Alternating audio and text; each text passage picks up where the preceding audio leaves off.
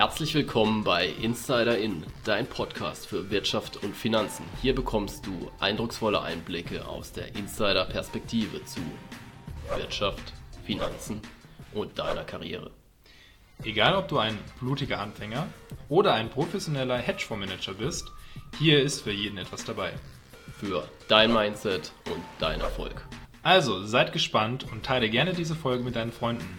Bleib dabei mit Insider In mittendrin.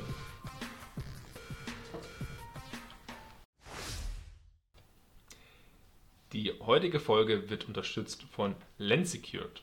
Lensecured ist eine Crowdfunding-Plattform, die sich auf den Agrarsektor fokussiert und hier die Projekte finanziert.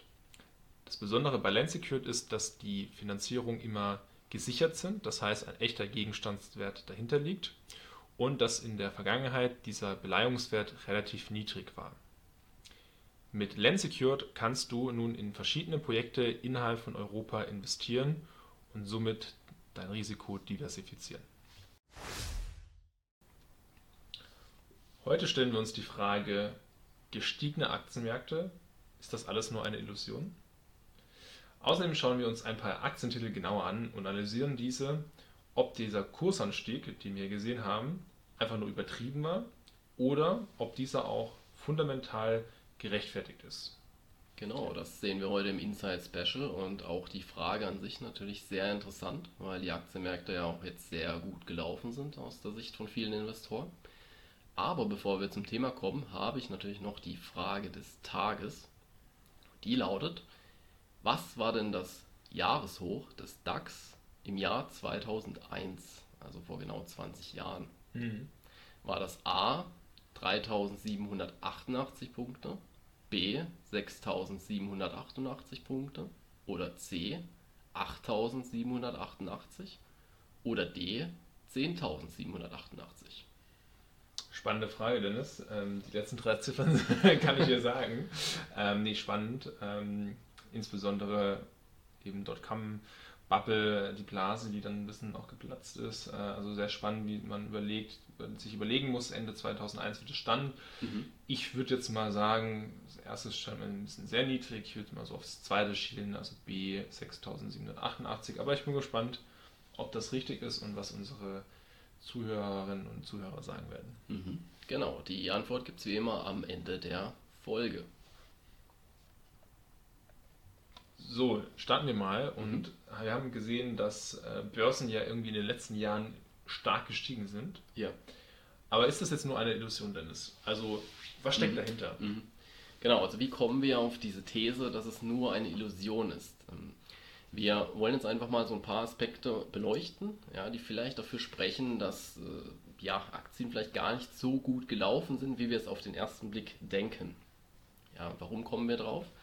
Wir haben natürlich jetzt gesehen, wenn wir uns das Tief angucken, zum Beispiel 2020, ja, war beispielsweise der DAX ja schon fast bei 8000 Punkten. Mhm. Jetzt äh, geht er ja Richtung 15.000, vielleicht erreichen wir noch 16.000, man weiß es ja nicht. Ja.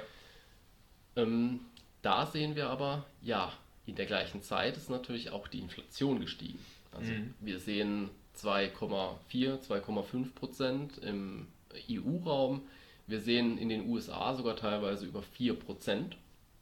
Ja, und wie wir alle wissen, äh, wird das Geld natürlich weniger wert.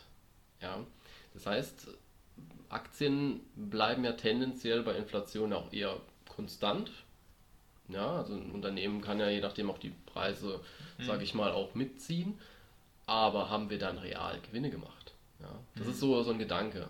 Ähm, Antonio, vielleicht kannst du noch mal kurz sagen, was dann so bei Inflation passiert und ja. was dann mit Aktienkursen passiert. Genau, kann ich gerne noch ein bisschen drauf eingehen. Ich glaube, Inflation ist ja sowieso gerade das ähm, Gespenst in den letzten ja. Monaten, würde ich sagen, was rumgegangen ist, ähm, besonders in der ähm, ja, Covid-19-Krise.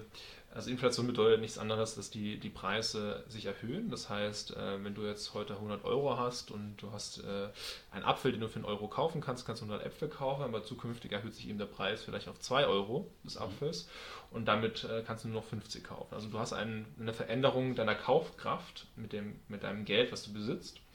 Und ähm, klar, du willst, also generell auch die EZB plant da nahe 2% Inflation, denn Inflation ist jetzt per se nichts Schlimmes oder Schlechtes, nur soll die halt nicht extrem ähm, ja, irgendwie weit über 2% dann ja. abgeschlagen sein. Und äh, du willst auch keine Deflation. Wir hatten da schon mal eine andere Podcast-Folge drüber gemacht. Mhm. Ähm, hört da gerne nochmal rein.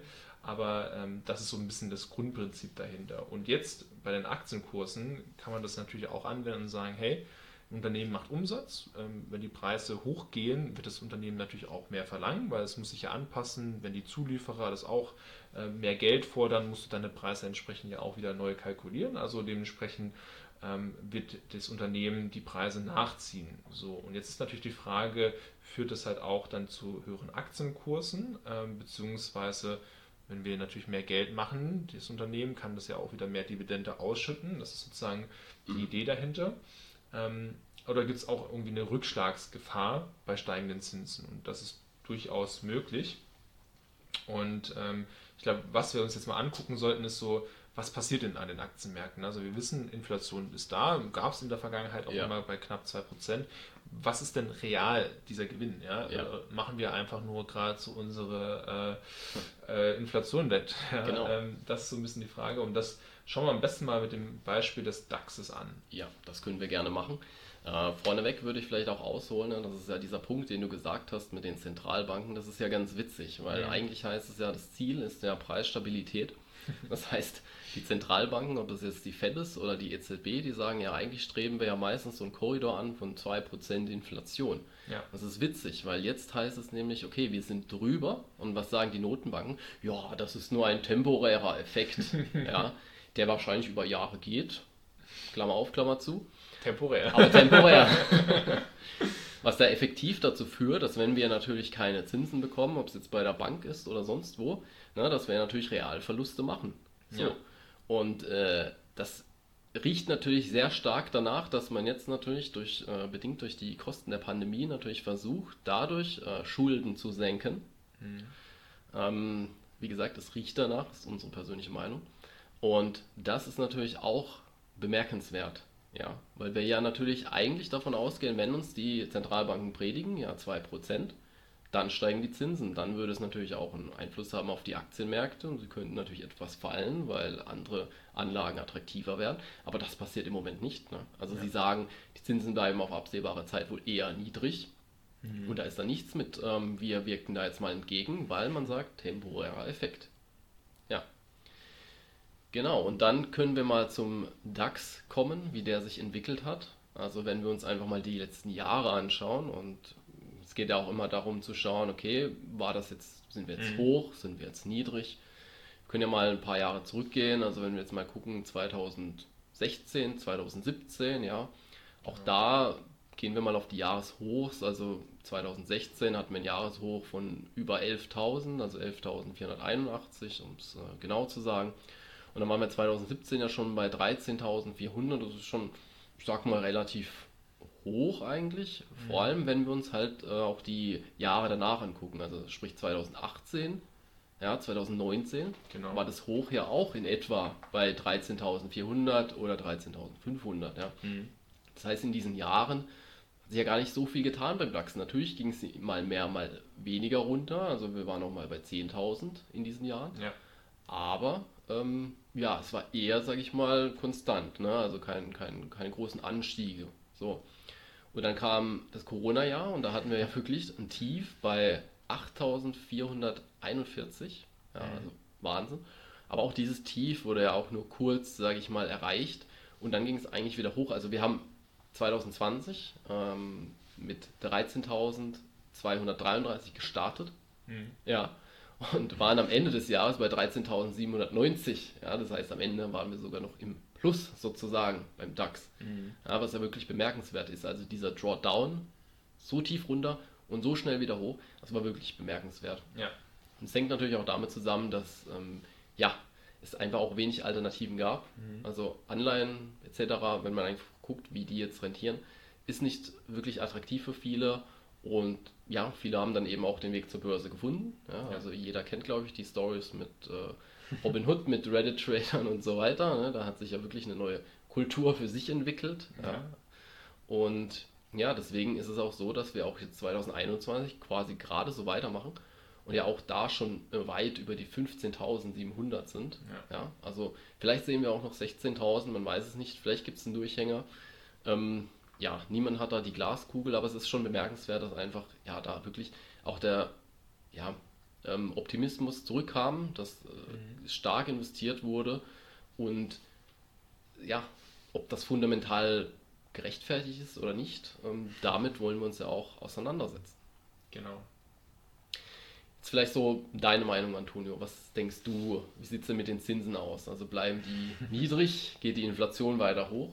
Ja, glaube, äh, da hätte ich natürlich ganz gerne jetzt meine Glaskugel einmal ausgepackt und äh, euch die, die Zukunft prophezeit. Also wie gesagt, das ist alles heute reine persönliche Meinung, wie immer bei uns. Das heißt, wir geben jetzt hier kein, keine Zukunftsprognose. Aber was ist so ein bisschen der Gedankengang bei uns äh, und auch bei mir, was ich mir denke, ja, ähm, ich glaube in der Tat, äh, du hast es ja schon gesagt, äh, die EZB ähm, hat es schon ein bisschen angekündigt, was so ihre Meinung dazu ist. Und äh, es klingt jetzt nicht so, dass sie irgendwie die Zinsen großartig verändern möchte. Und ich in der Tat glaube ich, ähm, wird die Geldstrategie weiter so bleiben, dass du ja relativ günstig noch Geld dir da leihen kannst. Das ist so meine Meinung. Ähm, und was, was halt führt dazu, wenn du halt ähm, günstig Geld bekommst, ja, wenn mehr Geld in Umlauf kommt, Inflation, ja, ja also ja. Ähm, eben eine weitere Preissteigerung. Ich glaube jetzt nicht, dass wir also es gibt ja durchaus auch auf YouTube und äh, andere Blogger, die äh, die Hiobsbotschaften in die Welt tragen, dass wir jetzt irgendwie äh, Hyperinflation haben. Ich, also da bin ich noch ein bisschen vorsichtiger persönlich, mhm. aber ähm, ja, man muss es beachten und ich glaube durchaus Inflation, also die Realinflation die Inflation wird ja gemessen, auch in Deutschland oder auch Europa, immer anhand eines irgendwie Einkaufskorps. Und da ist ja immer die Frage, was steckst du rein? Und ich glaube, da ja. gibt es ja noch andere Punkte, die durchaus wie Strom oder ähnliches ja vielleicht nicht so abgebildet sind, die doch sehr zu Buche schlagen. Zumindest war bei meiner letzten Stromrechnung das so der Fall. Also ich glaube durchaus, Inflation ist eine Problematik oder ein Thema, was man wissen sollte. Und ja.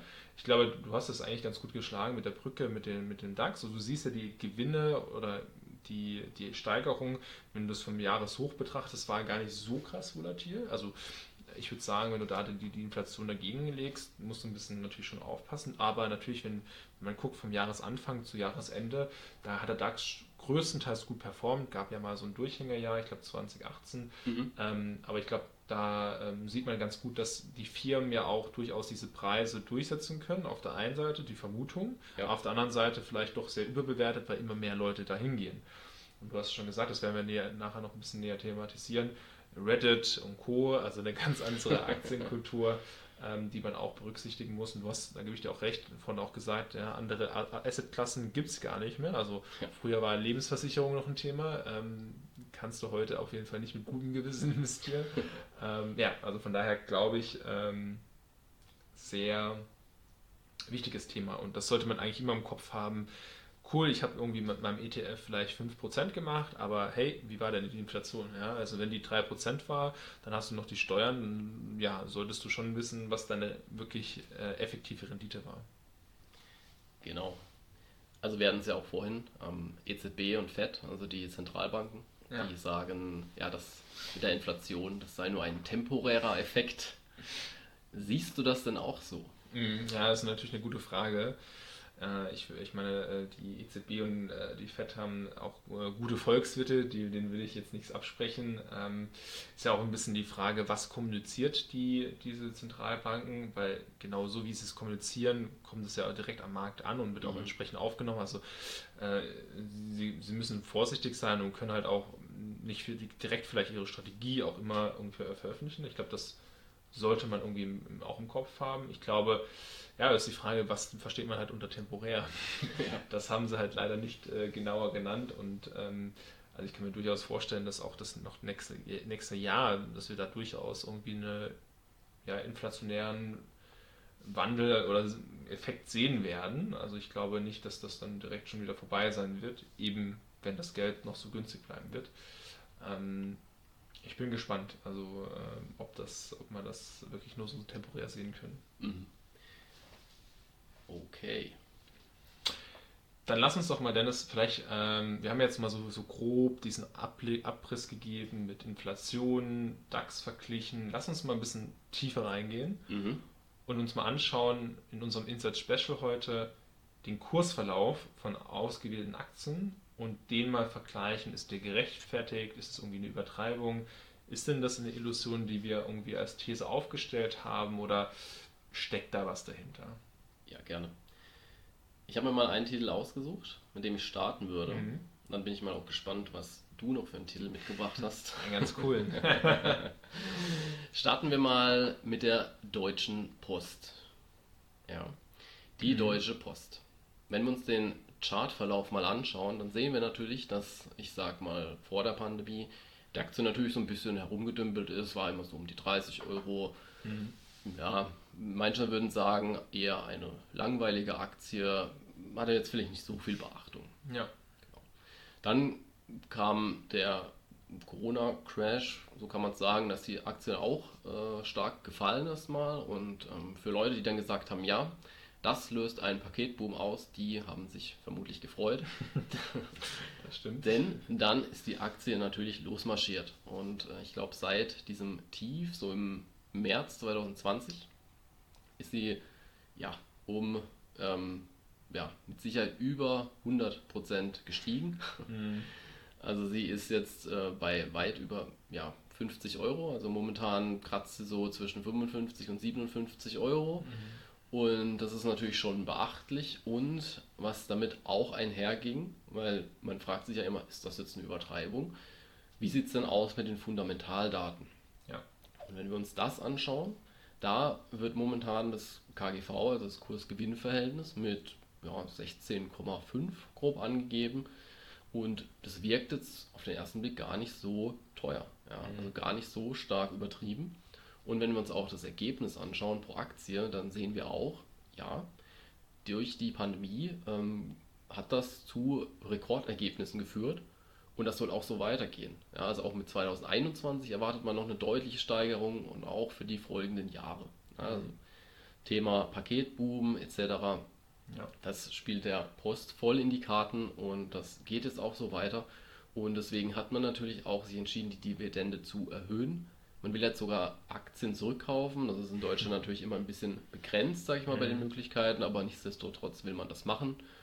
Und ja, da kann man eigentlich nur sagen, für Postaktionäre, die schon länger dabei sind, die können sich da eigentlich freuen. Ja.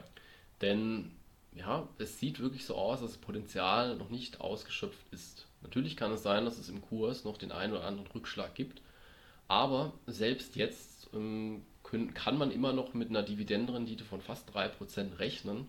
Ja, und das ist natürlich schon beachtlich. Also auch wenn der Kursanstieg steil war, stark war, würde ich sagen, hier gab es noch keine absolute Übertreibung. Mhm. Ja, ich sehe das auch so. Ich gebe dir auch recht, dass du äh, keine so krasse Übertreibung hast in den, in den Kennzahlen. Mhm. Also insbesondere mit dem KGV, glaube ich, noch relativ verhältnismäßig in Ordnung und ähm, ja, spannend äh, die Dividende, ähm, die Dividendensicht. Also ich glaube in der Tat, derjenige, der einen Riecher hatte, dass viele Pakete rausgeschickt werden, dann während der Corona-Zeit und auch längere Zeit, das noch so sein wird, ja.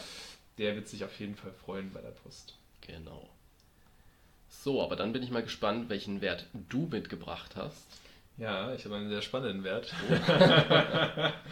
Oh. und zwar äh, ein, ein Unternehmen, was jeder kennen sollte, ähm, zumindest für werdende Eltern, ähm, windeln.de.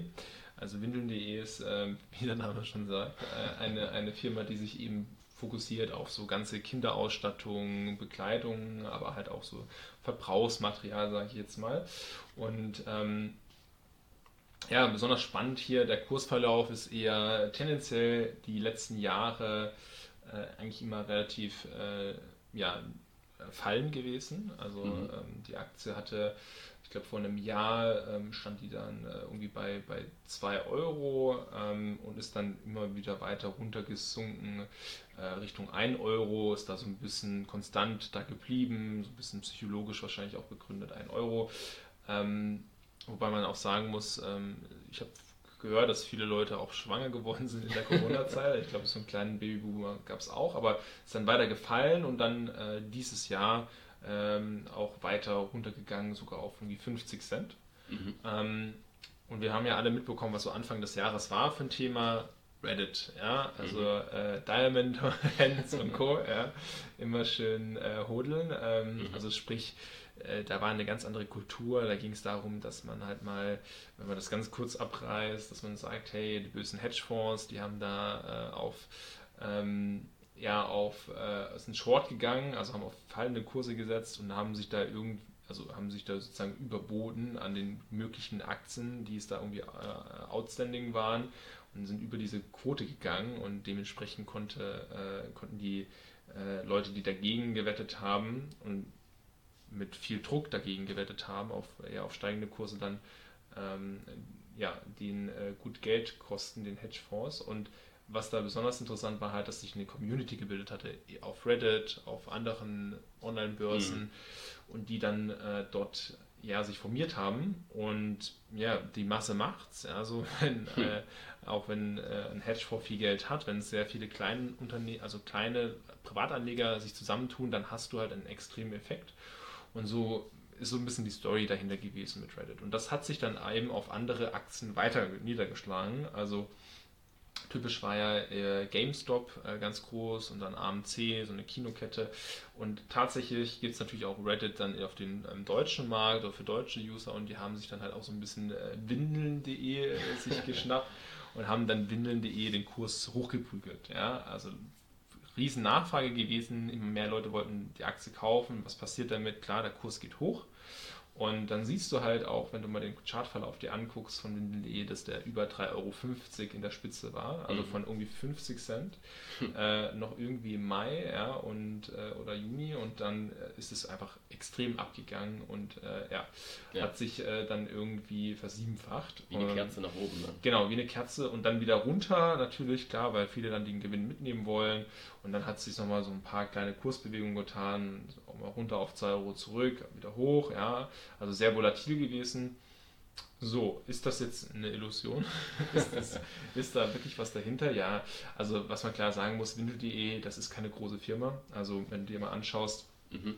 die Marktkapitalisierung, die liegt aktuell, also mit irgendwie, was ist nicht den aktuellen Kurs, aber grob vielleicht 2 Euro, äh, irgendwie bei äh, 39 Millionen Euro. Das heißt, du brauchst gar nicht so viele Leute, damit ja. du diese Aktie wirklich, wirklich gut bewegen kannst, denn irgendwie 75 äh, Prozent sind im, im Free Float, also im Streubesitz. Mhm. Ähm, und deswegen, äh, das sollte man auf jeden Fall berücksichtigen. Ähm, interessant ist, ähm, das KGV war am Anfang noch negativ, äh, 2020, bzw. 2021 der Ausblick.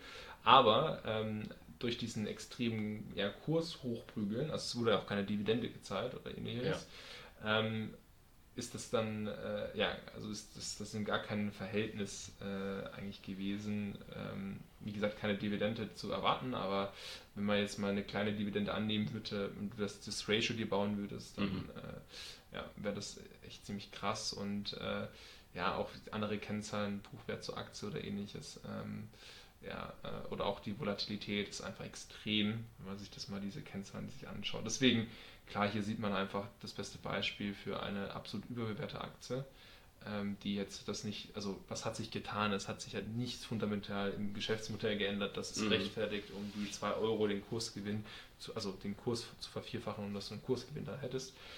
Und ich glaube, das, das ist ein gutes Beispiel einfach. Ähm, wo wir gesehen haben, bei der Post ist halt irgendwie was dahinter, ja. irgendwie ein Getrennt, äh, die Leute kaufen mehr Pakete, ähm, Du siehst trotzdem noch so von den Kennzahlen, dass es sogar noch echt in Ordnung ist. Ja. Äh, nicht super überbewertet, aber hier bei, bei windeln.de ja, ähm, einfach eine schreine Spekulationsnummer. Ja. Mhm.